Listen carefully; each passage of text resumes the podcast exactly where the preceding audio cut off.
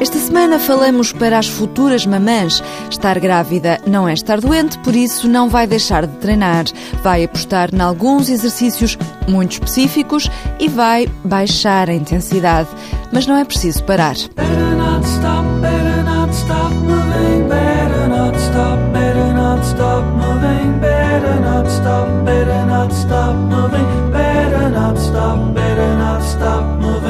Está grávida? Se ainda não corre, não é agora que vai começar a correr, mas se já corre, de certeza que não quer encostar às boxes porque não está lesionada.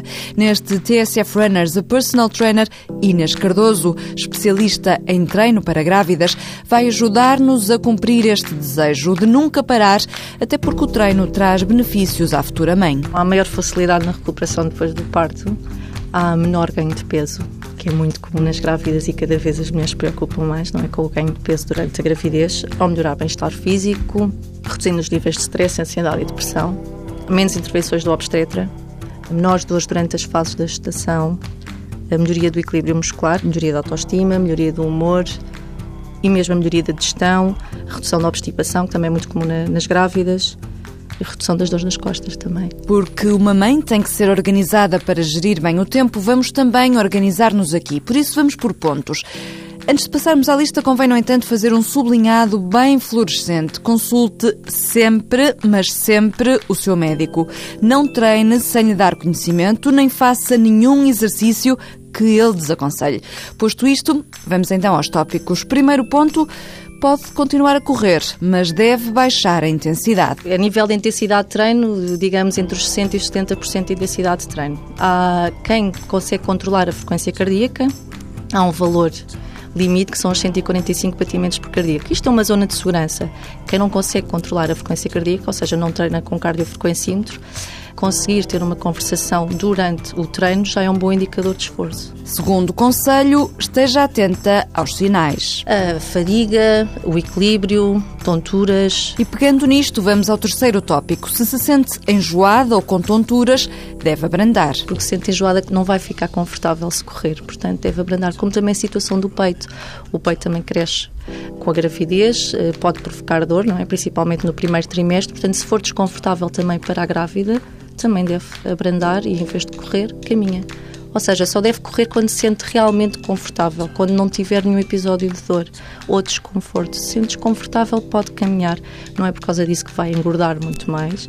Depois é criar aqui um balanço entre o bem-estar eh, psíquico e o bem-estar físico, não é? Porque há para muitas mulheres é muito importante correr durante a gravidez mais a nível psicológico do que propriamente para se sentir bem fisicamente. Quarto conselho, faça exercícios que são benéficos para as grávidas. Há exercícios que a grávida deve começar a fazer logo, logo no início da gravidez, que são os exercícios de Kegel, muito conhecidos, são exercícios específicos para a musculatura pélvica e no pós-parto os exercícios que mais aconselhamos são os abdominais hipopressivos. Os exercícios de Kegel foram criados por Arnold Kegel na década de 40 e têm como objetivo fortalecer o músculo entre o osso púbico e o cóccix. É o músculo que forma o soalho pélvico. Este músculo existe tanto nas mulheres como nos homens, por isso os senhores também podem contrair o soalho pélvico. É um exercício que ajuda a melhorar a postura e a parede abdominal e serve também para prevenir a incontinência urinária. No caso dos homens, pode ainda ajudar a controlar a ejaculação precoce. Como sublinha Inês Cardoso, é um bom exercício para as grávidas. Faz-se contraindo os músculos da vagina e do ânus. Quanto aos abdominais hipopressivos, basicamente são abdominais que se fazem com a barriga encolhida para dentro. Inês Cardoso faz notar que devem ser feitos com a ajuda de um profissional. E depois do bebê nascer? O pós-parto é a altura mais crítica para a mulher. Se for uh, um parto natural, aconselha-se a estar parada 4 a 6 semanas e depois pode retomar a atividade física. Se for cesariana, aconselha-se a 10 semanas. Isto depois também depende de caso para caso. E, como é óbvio, tem que haver sempre permissão médica. A corrida, que não é aconselhável logo após o parto. Porquê? Porque a parede abdominal está muito fraca, toda a musculatura pélvica também está muito enfraquecida, os órgãos também acabam por se deslocar, por isso é de evitar as atividades de alto impacto. O caso de Sandra Teixeira, mais conhecida por Saci, foi mesmo diferente. No pós-parto, ela fez uma recuperação a alta velocidade, mas também convém lembrar que é atleta de alta competição. O bebê de Saci tem apenas três meses, ela fez desporto quase até ele nascer, baixou as cargas e a intensidade, engordou apenas 9 quilos, agora já anda aí a correr a sério e o Walter Madureira encontrou-a no Jamor. Sandra Teixeira está de volta ao ritmo de alta competição, só abrandando na parte final da gravidez. Eu costumo dizer que o meu filho já foi campeão nacional de corta-mato com 3 meses. Depois do parto, e porque foi de cesariana, é que parou por completo mas por pouco tempo. Tive um mês sem fazer mesmo praticamente nada. Depois, aos 25 dias, comecei a fazer umas caminhadas e ao final do mês comecei a correr. E esta semana Sandra começou os treinos de força antes mesmo de entrarmos na pista e no ginásio uma confissão.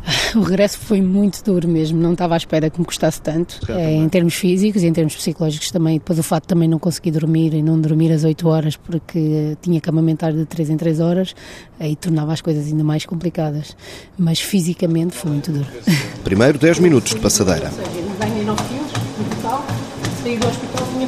Nesta fase, os treinos são orientados pelo treinador Gustavo Ventura, com uma grande variedade de exercícios, sempre com o objetivo de fortalecer os músculos, principalmente na zona abdominal. Vamos, vai rapidito e suertecita aí, aí, isso. Mais um segundito, mais um segundito, que tu eres fondita. Dureza! Vamos, bem, vamos. Mais fácil ter um filho.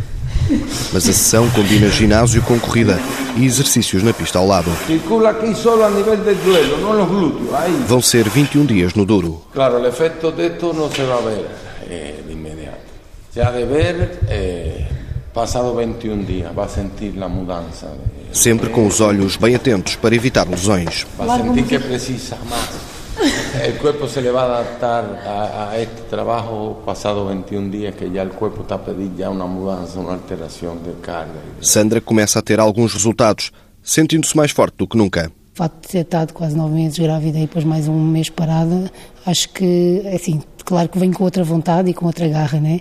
Mas a nível do organismo e a nível físico sinto-me muito mais fortalecida. Até algumas mazelas foram curadas com a gravidez. Aquelas, aquelas lesões mal curadas, tipo tendão, e não sei o que, uma unha aqui, uma unha aqui, desapareceu tudo. O trabalho de força repete-se duas vezes por semana, dando boas indicações e até já se traçam objetivos. Ah, cinco meses após a reportagem da TSF com a senhora Teixeira, ela faz mínimos para os Jogos Olímpicos. Exatamente. Duas horas depois do início e com o banho tomado, o regresso a casa para pegar no pequeno David. Muito mais força. Isto depois de sair aqui, tomo um banhinho, fico como nova. Oh, venham dois Davidinhos. Um em cada braço. É muita energia. Já que esta semana o programa foi dedicado às mulheres, é com uma mulher que fechamos, Mónica Ferraz, a aconselhar. Go, go, go, boa semana, boas corridas e bons bebés.